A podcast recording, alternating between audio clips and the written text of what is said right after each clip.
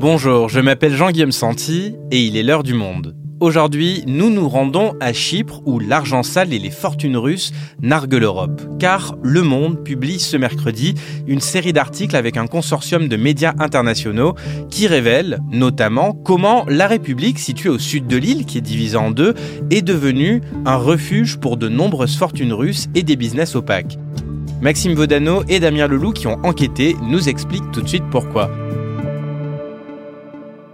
Bonjour Maxime, bonjour Damien. Bonjour Jean-Guillaume. Bonjour. Alors, pour qu'on comprenne bien ce que révèle cette enquête, j'aimerais qu'on s'arrête d'abord sur ce qu'on connaissait déjà de l'économie chypriote. Euh, déjà, même si la République qui est située au sud de l'île est un État membre de l'Union européenne, est-ce qu'on peut quand même la considérer comme un paradis fiscal? Oui, c'est assez clair. Euh, moi qui travaille depuis plusieurs années sur euh, ces sujets euh, d'évasion fiscale et de, de scandales financiers, Chypre, c'est un nom qui revient systématiquement dans chaque scandale parce que la, République de Chypre a mis en place tout un ensemble de règles fiscales qui permettent de ne payer quasiment aucun impôt. Donc ça a attiré énormément de gens qui viennent ici pour placer leur société et ainsi réduire complètement les impôts qu'ils payent. Et concrètement, quand on parle de taux d'imposition bas ou inexistant, on parle de quoi exactement? Ça peut descendre euh, très bas. On, a des taux d'imposition qui peuvent descendre jusqu'à 3, euh, 2%, euh, même dans certains cas. Ça dépend un petit peu les arrangements qui sont mis en place, mais c'est vraiment bien, bien, bien inférieur à ce qu'on peut trouver dans le reste de l'Europe. Mais il y a des politiques de lutte anti-blanchiment qui sont au niveau de l'Union européenne. Chypre ne les applique pas? Si, officiellement, Chypre les applique. sur le papier, Chypre s'est amélioré dans les dernières années. Mais malgré tout, elle paye aujourd'hui un petit peu les choix du passé, qui sont d'avoir mis énormément de billes dans le secteur financier. aujourd'hui, le secteur financier, il est énorme par rapport au reste de l'économie. Et une, partie importante de cette économie, c'est des cabinets qui matriculent des sociétés offshore là-bas, des services financiers, des banques qui ont une supervision euh, qui laisse parfois à désirer. Donc euh, tout cet ensemble de choix politiques et économiques, ça, a forcément attiré pas mal de gens que Chypre aurait pas forcément voulu avoir euh, sur son sol, et ça a multiplié les scandales au cours des dernières années. Alors, un autre élément de contexte pour comprendre votre enquête à laquelle on va arriver, c'est les liens très forts entretenus par l'économie chypriote avec la Russie que vous rappelez. Est-ce que vous pouvez nous, nous expliquer pourquoi, à quoi c'est dû rapidement? Bah, il y a une explication historique qui est que euh, en 98, il y a un accord qui a été conclu entre Chypre et la Russie. Euh, c'est un accord qu'on appelle une convention fiscale qui détermine quel est le taux d'imposition qu'on va appliquer et il est extrêmement favorable pour les Russes qui vont s'installer à Chypre. Donc euh, plein de Russes ont saisi cette occasion pour aller mettre leur société ici. Il y a des, personnalités russes qui n'avaient pas forcément confiance dans la stabilité politique, économique de la Russie, qui se sont dit, bon, on va mettre notre argent en sécurité euh, dans un pays euh, un peu plus safe, donc qui sont allés à Chypre. Et comme ça, petit à petit, une, une, grosse partie de l'élite russe a décidé de, de, faire de Chypre son QG en matière financière. Et quand tu parles de société, on est d'accord, on parle souvent de société écran, c'est-à-dire de coquilles vides. Oui, il ne faut pas imaginer que chaque société créée par des Russes a des bureaux, a des clients, etc. C'est beaucoup des boîtes aux lettres qui sont dans des, dans des cabinets, comme on peut en retrouver dans d'autres paradis fiscaux, au Panama, au Luxembourg. Après, il y a des Russes qui se sont installés, mais ça reste très minoritaire. Donc si je résume, Maxime, Chypre joue la carte, entre guillemets, euh, zéro impôt, ou en tout cas un taux d'imposition très très bas, et discrétion, secret bancaire pour accueillir les flux financiers des oligarques russes. Oui, ça c'est clair que c'est des cartes qui ont vraiment joué euh, pour attirer les Russes. Et après, il y a un troisième élément euh, qui est très important, qui est une politique qui a mis en place Chypre à partir des années 2010.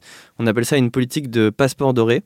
Donc l'idée, c'est que euh, n'importe quel étranger pouvait arriver à Chypre et investir quelques centaines de milliers d'euros dans l'économie locale, et en échange pouvait récupérer très facilement un passeport pour avoir la nationalité chypriote. Donc il y a beaucoup de Russes qui ont utilisé ça pour récupérer un passeport de Chypre, pour une bonne raison, c'est que Chypre est dans l'Union européenne, donc en faisant ça, ils accédaient euh, facilement à l'Union européenne, ce qui est très pratique pour leurs affaires, pour éviter des sanctions, pour circuler librement dans l'espace Schengen. Donc ça, c'est vraiment une politique qui a attiré des milliers euh, de Russes sur le sol Chypre et qui a renforcé cette dépendance à l'égard de la Russie. D'accord, donc des étrangers peuvent acheter un passeport à Chypre contre quelques centaines euh, de milliers d'euros investis dans l'économie du pays. Et derrière, après, à ce titre-là, ils peuvent par exemple euh, acheter de l'immobilier en France, des maisons sur la côte d'Azur. Oui, voilà. En soi, c'est pas problématique. Le problème, c'est à qui on donne ces passeports. Et ce dont on s'est aperçu au fil des années, c'est que Chypre avait mis en place assez peu de contrôles pour vérifier à qui on donnait ces passeports. Et donc, dans le lot, on a retrouvé beaucoup de criminels, de gens qui commettaient des fraudes, d'oligarques russes. Et du coup, on s'est retrouvé finalement à donner ces passeports à des gens qui allaient euh, arriver avec des flux financiers douteux, de l'argent sale, et qui ensuite avaient euh, toute liberté pour le réinvestir dans l'économie européenne, donc pour le blanchir. C'est du blanchiment d'argent. Ok, donc on a compris que Chypre était déjà largement euh, pointé du doigt pour euh, tout ce que vous venez de nous expliquer. Euh, on en vient maintenant à votre enquête qui a été donc publiée simultanément dans 69 autres médias dans le monde. Quel a été votre point de départ de cette enquête? Alors le point de départ, c'est un leak, donc une fuite de documents qui concerne six cabinets qui proposent des services financiers à Chypre. C'est la première fois qu'on a un gros leak qui provient de Chypre. On a eu au Panama, on a eu aux îles Vierges, euh, à l'île de Man. Mais Chypre, c'est la première fois qu'on peut un peu ouvrir la boîte et voir ce qu'il y a à l'intérieur. Donc c'est des leaks qui ont été obtenus par plusieurs consortiums internationaux avec lesquels on travaille. Il y a l'ICIJ aux États-Unis, il y a Paper Trail Media qui est un média allemand, le CCRP qui travaille sur la criminalité organisée. Et ils ont rassemblé tous ces documents ensemble au cours des derniers mois et on a pu travailler. Et donc ce qu'on trouve en fait dans ces documents, c'est finalement plein de rapports financiers, d'informations pour savoir qui se cache derrière les sociétés offshore qui d'habitude sont très opaques. Donc ça nous permet d'un petit peu voir euh, sous le capot comment fonctionne cette économie chypriote et à qui elle bénéficie. Et qu'est-ce que vous avez découvert de, nouveau fondamentalement avec tous ces documents? Bah, on a vu à quel point les Russes étaient présents. On le soupçonnait, mais là on en a la preuve. On a pu euh, collectivement, avec tous les journalistes du projet, euh, compter qu'il y avait au moins 96 personnalités russes qui sont actuellement sous sanction qui ont pu euh, ouvrir des sociétés, euh, travailler avec euh, des banques localement à Chypre. Mais les sanctions européennes, après la guerre en Ukraine, n'ont pas poussé justement ces oligarques à, à retirer leur argent de Chypre. Qu'est-ce que vous avez trouvé à ce niveau? On a pu détecter des transactions qui ont eu lieu après la guerre en Ukraine, parfois même quelques jours, quelques semaines après euh, l'invasion en Ukraine, d'oligarques qui se sont dépêchés euh, pour faire des opérations pour euh, éviter les sanctions. Et ce qu'on voit, c'est qu'il y a plusieurs cabinets de services financiers sur l'île qui, au lieu de fermer complètement leurs portes à ces clients, les ont aidés à contourner ces sanctions, à prendre leurs dispositions pour éviter d'être mis en difficulté. Et tu as des exemples précis d'oligarques russes qui ont été sanctionnés par l'Occident, par l'Union européenne et qui ont utilisé chiffres pour les contourner? Oui, il y a un cas qui est assez emblématique, c'est euh, celui de Alexei Mordachov, qui est euh, un des oligarques les plus fortunés actuellement, qui est proche de Poutine comme, comme la plupart des oligarques. Et donc il a été placé sous sanction euh, quelques jours après l'invasion de l'Ukraine. Et ce qu'on voit, c'est que le lendemain de son placement sous sanction, il a mis en place une opération avec ses intermédiaires financiers à Chypre pour essayer de transférer à sa femme l'équivalent de 1,4 milliard de dollars.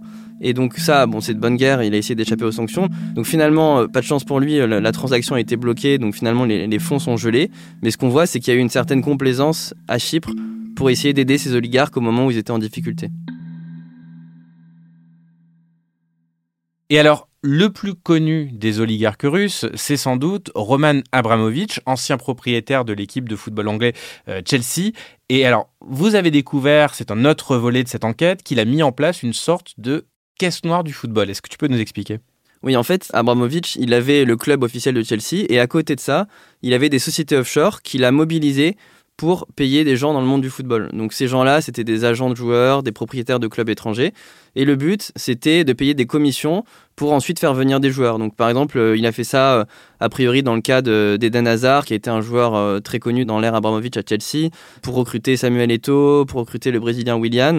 Il a aussi envoyé un paiement très suspect de 11 millions d'euros, pile au moment où il renouvelait le contrat de, de l'entraîneur Antonio Conte. Donc tous ces paiements on peut penser qu'il s'agit de commissions occultes pour faire venir ces personnalités à Chelsea. Mais alors, au-delà de la confidentialité de ces transactions et, des montants très importants, euh, qu'est-ce qu'il y a d'illégal là-dedans? Est-ce qu'il peut être inquiété pour avoir signé de tels chèques avec ces sociétés écrans En fait, ce qu'il faut comprendre, c'est que depuis 10 ans, le monde du foot et des grands clubs comme Chelsea il est soumis à des règles et à des règles qu'on appelle le fair play financier. Donc le but c'est d'éviter de la concurrence, euh, de distorsion de concurrence entre les clubs. Donc les clubs ne peuvent pas dépenser à fond perdu. Ils ont des limites dans les, budgets, dans ce qu'ils peuvent dépenser. Et en payant par des voies euh, parallèles comme ça, finalement, Abramovich, il a permis de faire sortir des comptes un certain nombre de paiements et finalement de dépasser artificiellement cette limite sans être rattrapé par la patrouille. Et donc, potentiellement, si jamais euh, ces faits-là sont euh, considérés comme des entorses au fair play financier, Chelsea pourrait être pénalisé aujourd'hui, avec par exemple en perdant des points dans le championnat. Et euh, d'ailleurs, il y a des enquêtes qui ont été lancées il y a, quelques mois par la Ligue de football anglaise, et c'est pas impossible que ces transactions-là rentrent dans le périmètre de l'enquête et conduisent Chelsea à être sanctionné.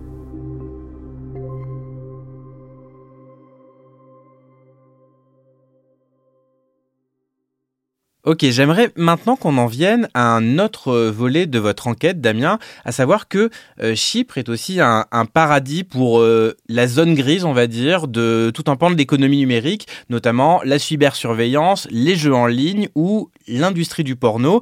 Et tu as découvert que justement Chypre était devenue une vraie plaque tournante du porno, c'est ça?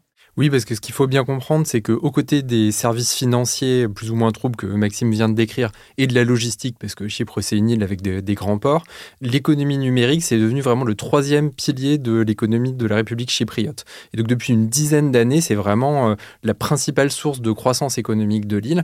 Et dans cette économie numérique, Chypre s'est spécialisé dans, on va dire effectivement une espèce de zone grise des, des services en ligne, dont la pornographie. Et donc à Chypre, on va trouver un certain nombre de grandes sociétés de la pornographie, des sites gratuits ou payants qui ont installé leur siège, et puis un certain nombre de sociétés qui sont basées à l'étranger, mais qui ont installé des filiales ou des sociétés plus ou moins écran pour bénéficier des avantages fiscaux de l'île. Donc on est d'accord, on ne parle pas de, studios, de tournage de pornographie, c'est uniquement pour des raisons financières. Exactement, il n'y a aucun studio de tournage pornographique euh, à Chypre, contrairement à d'autres pays européens ou aux États-Unis. Par contre, ce sont des dispositifs fiscaux extrêmement intéressants pour euh, ces sociétés que propose Chypre, notamment parce que euh, le droit chypriote n'impose quasiment pas les, les droits d'auteur et la propriété intellectuelle. Donc vous pouvez faire un montage assez facilement qu'on appelle une IP box, une boîte à propriété intellectuelle, qui vous permet de ne payer quasiment aucun impôt sur les contenus pornographiques ou les outils technologiques qu'utilise euh, un site pornographique. Et puis il y a un deuxième volet qui est très intéressant pour euh, l'écosystème de la pornographie en ligne, c'est que comme il y a beaucoup de services financiers présents historiquement à Chypre, beaucoup de sociétés proposent aussi des services de paiement spécialisés. Alors on n'y pense pas forcément, mais un des gros problèmes qu'a l'industrie pornographique en ligne, ce sont les moyens de paiement. La plupart des grandes banques refusent de travailler avec des sites pornographiques, même quand ces derniers sont parfaitement légaux, pour des raisons d'image et aussi parce qu'il y a un fort taux de rejet de paiement sur les transactions euh, vers des sites pornographiques. Et donc il y a toute une galaxie de services alternatifs qui sont montés, notamment à Chypre, pour proposer des euh, outils de paiement en crypto-monnaie ou euh, par carte bleue, mais avec une commission plus importante. Et donc il y a une espèce de conjonction à Chypre entre des services de paiement adaptés, des, une imposition très faible et la présence euh, d'un grand nombre de migrants russes, ukrainiens ou biélorusses qui travaillent dans les nouvelles technologies, qui permettent euh, à ces sociétés de l'univers du porno de monter facilement des succursales sur place. Et ce business des solutions euh, financières, technologiques pour l'industrie du porno, tu as pu notamment t'en rendre compte dans un salon où tu t'es rendu. C'était à Limassol, qui est la capitale économique du pays. Tout à fait, j'étais à Limassol euh, fin septembre pour un salon qui est en, quelque sorte le salon du marketing de l'industrie pornographique, même s'il ne se présente pas exactement sous ce nom. Et donc euh, dans les allées du salon, euh, on trouve absolument aucune actrice ou acteur. Par contre, on trouve des dizaines de sociétés spécialisées dans les paiements, le marketing, la publicité en ligne, des solutions techniques de diffusion de vidéos qui travaillent exclusivement ou quasi exclusivement pour l'industrie pornographique. Et c'est vrai que c'est assez étonnant parce que c'est un petit pays au cœur de l'Union européenne dont globalement on ignore euh, qu'il joue un rôle central dans euh, le fonctionnement de l'écosystème de la pornographie en ligne. Et alors, dernier secteur opaque qui prospère à Chypre, dans votre enquête, vous évoquez celui de la cybersurveillance. Alors tout à fait, parce que à Chypre, Chypre c'est une terre d'accueil pour euh, les Russes, les Ukrainiens et les Biélorusses depuis très longtemps, mais c'est aussi une terre d'accueil importante pour les Israéliens, et notamment pour une partie du secteur euh, de la tech euh, israélienne. L'aéroport international de Larnaca, c'est 40 minutes de vol d'Israël. C'est un endroit où beaucoup d'Israéliens vont passer leurs vacances et viennent aussi pour faire du business, profiter des impôts faibles et du, du secteur technologique environnant. Et il y a notamment un groupe en particulier qui est basé à Chypre, c'est le groupe Intellexa. Tu te souviens peut-être du du logiciel espion Predator, Jean-Guillaume, qui est un, nom qu'on a entendu pas mal ces derniers temps. Autour de plusieurs scandales de surveillance illégale, notamment en Grèce où des, euh, élus d'opposition ont été espionnés via ce logiciel, eh bien Intellexa est basé à Chypre, son fondateur est à Chypre, et ce qu'on a découvert dans les documents, c'est que Intellexa, c'est une gigantesque toile de société écran. On a eu accès qu'à une toute petite partie de leur infrastructure euh, fiscale et financière, mais on a déjà trouvé plusieurs dizaines de sociétés spécialisées dans le consulting ou la vente de solutions de surveillance. Et ce qui nous a un peu étonné, c'est à la fois que Intellexa ait pu opérer de manière aussi peu discrète finalement, puisque c'est pas très compliqué de retrouver les différentes sociétés écrans qu'ils ont installées dans l'île, et que globalement, la société ait pu continuer à mener ses affaires dans une grande tranquillité sans qu'il y ait de perquisition ou de contrôle très poussé, alors même que la société est clairement identifiée par les autorités chypriotes depuis un incident en 2019.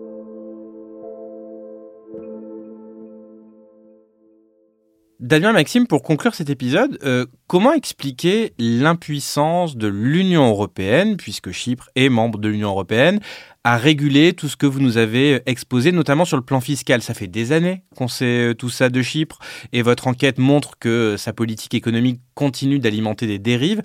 Alors, est-ce que l'Union européenne peut réagir et contraindre Chypre à avoir ne serait-ce qu'une lutte anti-blanchiment d'argent plus efficace? La lutte anti-blanchiment, ça, repose sur deux piliers. Il y a d'un côté les règles qu'on met en place, et ça, globalement, euh, Chypre, c'est à peu près aligné pour suivre les règles européennes. Et après, il y a la pratique. C'est euh, est-ce que sur place, est-ce qu'il y a des enquêteurs euh, qui enquêtent, qui vont chercher les fraudeurs, qui remontent les réseaux de blanchiment, etc.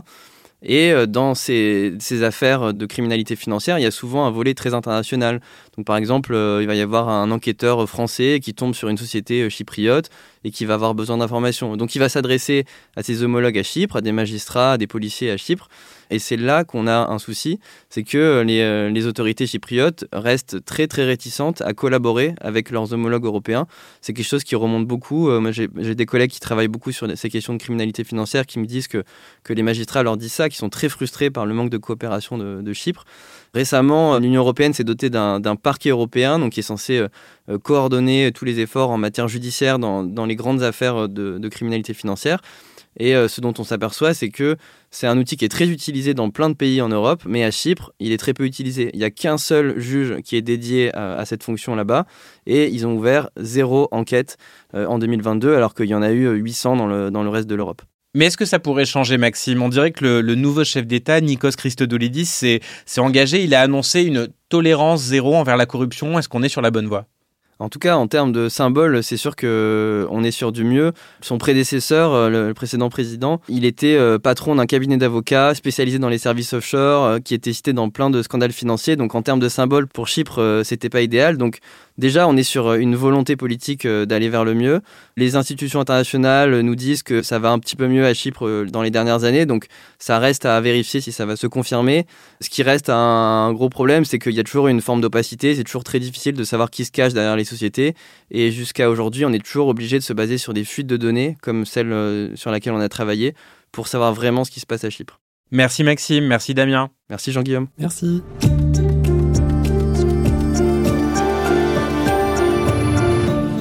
Cet épisode a été produit par Marion Botorel et réalisé par Thomas Zeng. Et on ne peut que vous conseiller d'aller vous plonger dans cette série d'articles appelée Cyprus Confidential. Elle est publiée ce matin sur le site et l'application Le Monde.